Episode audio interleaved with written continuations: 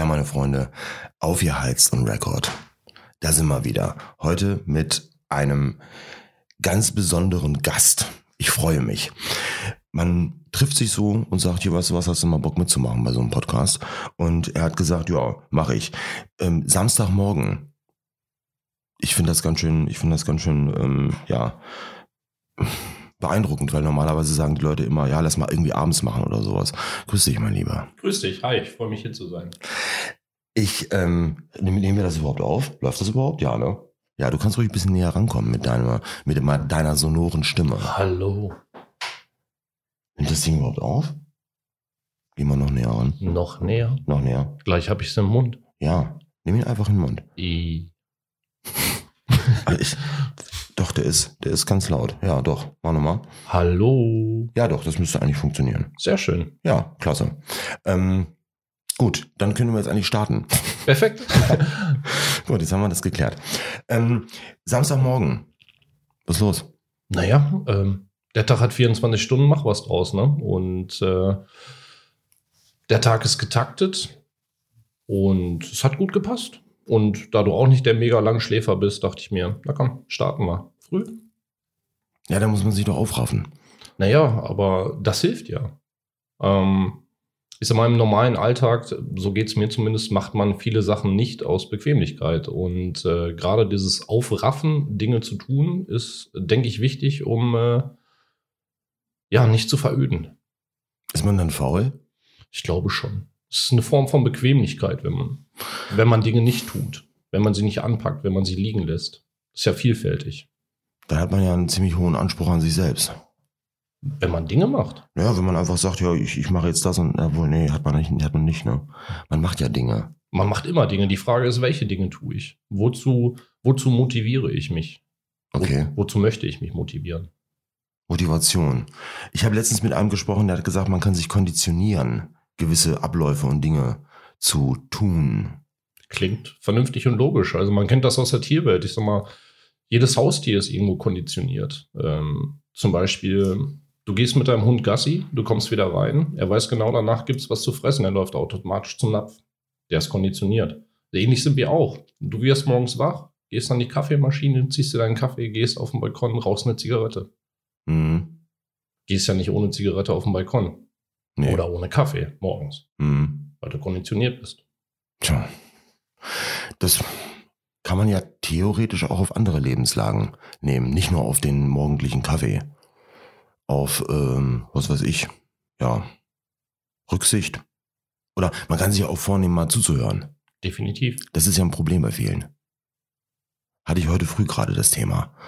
Ähm, dass, dass man sich, ähm, dass man damit klarkommen muss, dass Menschen ähm, zu Ende denken. Also wenn man denen was sagt, dann fangen die an zu denken, denken zu Ende und sagen, okay, mache ich. Mhm. Man muss es nicht weiter erklären. Dann muss man sich auch an vieles gewöhnen. Man muss sich grundsätzlich immer an Sachen gewöhnen. Dinge ändern sich. Definitiv.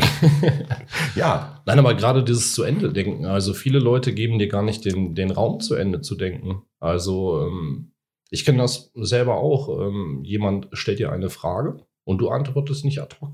Du denkst drüber nach, lässt das mal kurz sacken, antwortest dann. Das für viele Menschen komisch. Viele Menschen erwarten eine sofortige Antwort. Kennst du das? Äh, ja, tatsächlich. Da ist die Welt nicht für gemacht, dass jemand äh, denkt. Ja, ja. Da komme ich auf das, komme ich auf dieses Beispiel, dass das zu Ende denken eine Eigenschaft ist. Entweder du hast sie oder du hast sie nicht.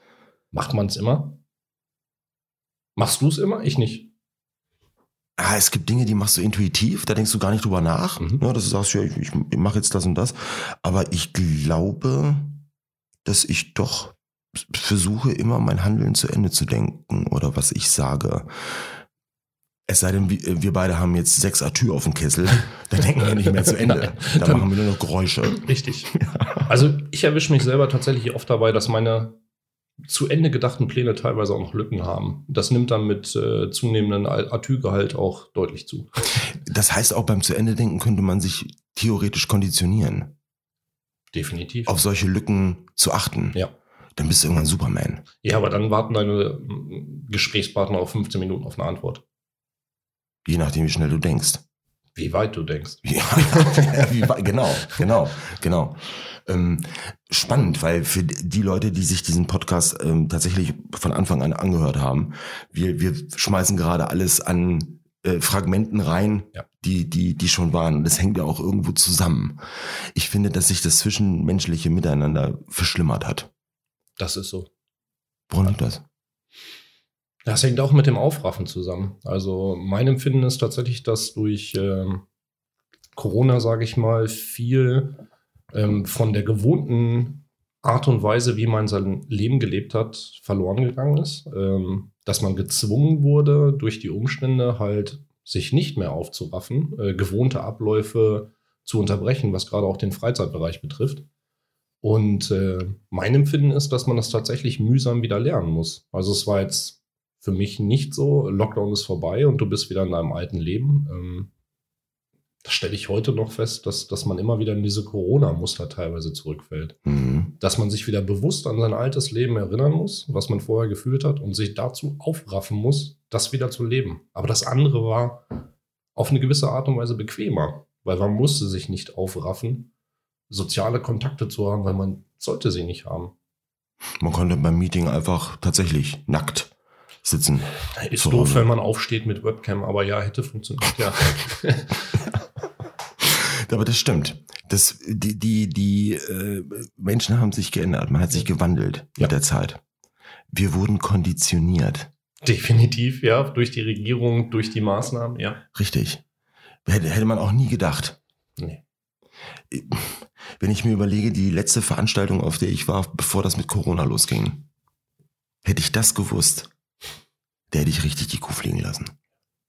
Tja. Gut, dann würde ich sagen, ähm, fangen wir einfach mal an, darauf zu achten, uns zu konditionieren, ähm, aufzuraffen. Das ist ja immer so ein Startimpuls, den man braucht. Und dann ähm, kommt man auch voran. Oder nicht? Ich denke ja. Dann wird, hat man bessere Lebensqualität.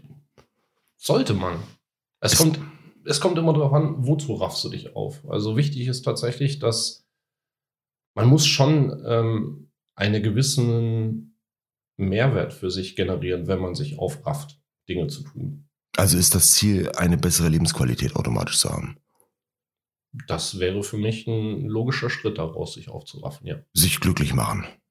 Auf jeden Fall. Sich, sich, ja, sich besser machen. Finde ich gut. Ist eine super Aufgabenstellung für dieses Jahr, weil das ist auf jeden Fall eine Sache, die passiert offline.